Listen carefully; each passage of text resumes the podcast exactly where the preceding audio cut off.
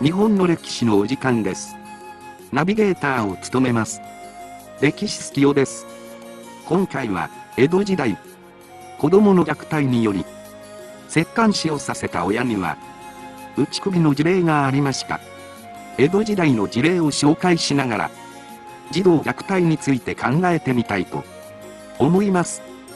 それでは、早速ご覧ください。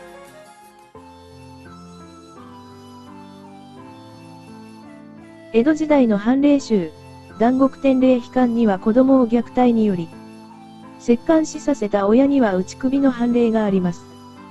江戸中期の1709年冬、足軽の家の6歳の女の子が戸外で裸のまま投資しました。実母の鶴は調べに対し、下痢症で何度言い聞かせても着物を汚すため、折檻として家の外へ出した。死なせる気はなかったと供述しました。また、1764年、3歳の女の子が石棺の末に死亡しました。養母のさよは、気分が優れないと言ってむずかるので、足を叩いたら死んでしまった。と話しました。児童虐待はいつの世にもあったのです。しかし、歴史をたどると正反対の記録も存在しました。戦国時代に来日した、ポルトガル人宣教師、ルイス・フロイスは1585年の記述の中に、我々ヨーロッパ人の間では普通、鞭で打って息子を懲罰する。日本ではそういうことは滅多に行われない。ただ言葉によって叱るだけである。また、江戸後期の1820年に来日したオランダ人商人、フィッセルは、日本人は子供たちの無邪気な行為に寛大すぎるほど寛大であり、手で打つなどとてもできないくらいである。幕末から明治時代の、親とい外国人たちも同じ趣旨の記録を多数残しています。日本教育史の大学教授によると、いつの時代にも両面はあります。無論重大な折檻史もあったが、全体的には子供は慈しまれて育てられていました。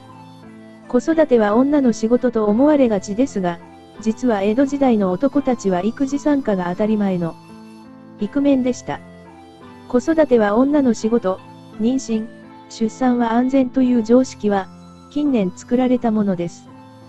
江戸時代後期に活動した形成論家の、林紙幣は著作の一つに、不敬君があります。これは江戸時代の育児書とも言うべき書物であり、次のように書かれています。13、14歳にもなれば、徐々に悪行も覚えて増長していくため、親は安心できなくなる。自分の子供を他の子供と比べて叱るのは無理がある。子供を育てるなら親が自ら修行すべき。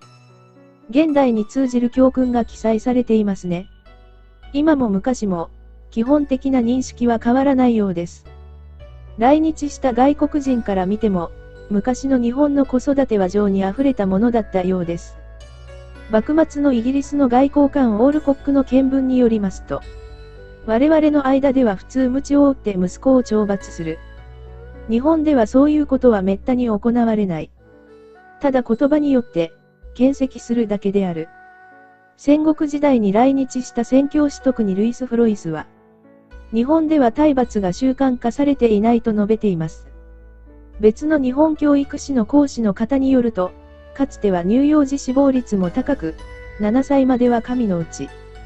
と言われて子供の死に諦めの感情を持っていました。さらに、経済的な事情から堕退したり、産んでも間引きをしなければならない状況もありました。だからこそ、親は育てようと決めた子供は可愛がり、注意深く大切に育てたとも考えられます。子供を失うこと自体とても悲しいことですが、困るのは、後継ぎがいなくなればお家断絶となること。武家のお家断絶となれば、家族のみならず家臣やその家族まで路頭に迷うことになります。後継ぎが成長したとしても、悪い行いをして後継ぎに不相応とみなされれば、これまたお家断絶となります。子供を大切に、しかししつけはしっかりすることが後継ぎという面でも必要だったのです。さらには女性の死亡率も高く、子育てするには単純に人手が足りませんでした。こうなれば男親の育児参加は当然です。江戸時代の男性たちはこれらの事情を柔軟に受け止め、適応していたのでしょうそして江戸時代には、名付け親、烏帽子親など、人生の節目での親がたくさんいました。社会で子供を見守る仕組みができていたのですね。現代で根強くはびこる、子育ては女がするものという考え方が常識となったのは近年です。明治時代には、社会の様々な分野で価値観が変化する中で、女性の生き方として、良妻賢母が提唱されるようになりました。大正時代には子育てコンクールが行われ、我が子の教育がベストセラーになり、母親の教育熱が高まっていきます。母性、母性愛という言葉、概念が登場したのも大正時代です。子育ては女がするものという価値観は、怒涛の時代に沿って徐々に出来上がったようです。常識と思われがちですが、実は歴史は浅いのですね。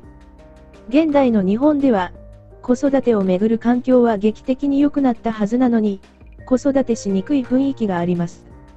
その奥に存在するのは、子育ては女がするもの、妊娠、出産は絶対的に安全なものという、歴史の浅い固定観念です。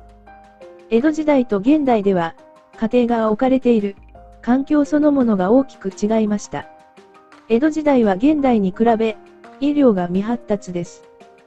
男女ともに平均寿命は20代のままで、それは幼児の頃に病で亡くなってしまう率が非常に高かったからだとされます。さらに食べ物保存技術が現代ほど発達していないため、飢饉が起こると多くの人々が亡くなりました。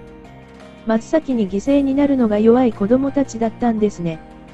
また、何らかの事情で子供を育てられないと判断すると、堕胎や子殺しすら行われることもありました。それは確かに犯罪でしたが、他の家庭の事情だからよそが口を差し挟むべきではないと、共同体の中で知らぬふりをされがちでした。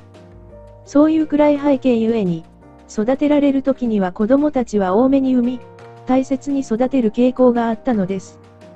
江戸時代に子供を折檻死させた親への刑罰は原則として、打ち首でした。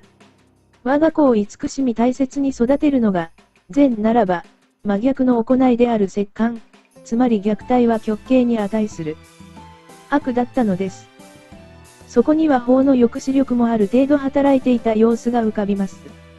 親たちはいつ頃から、どんな経緯で、我が子を叩いてしつけるようになったのでしょうか。しつけと虐待の境目が見えなくなった時、抑止力を感じる親たちもいなくなってしまったように映ります。今回、お送りしました。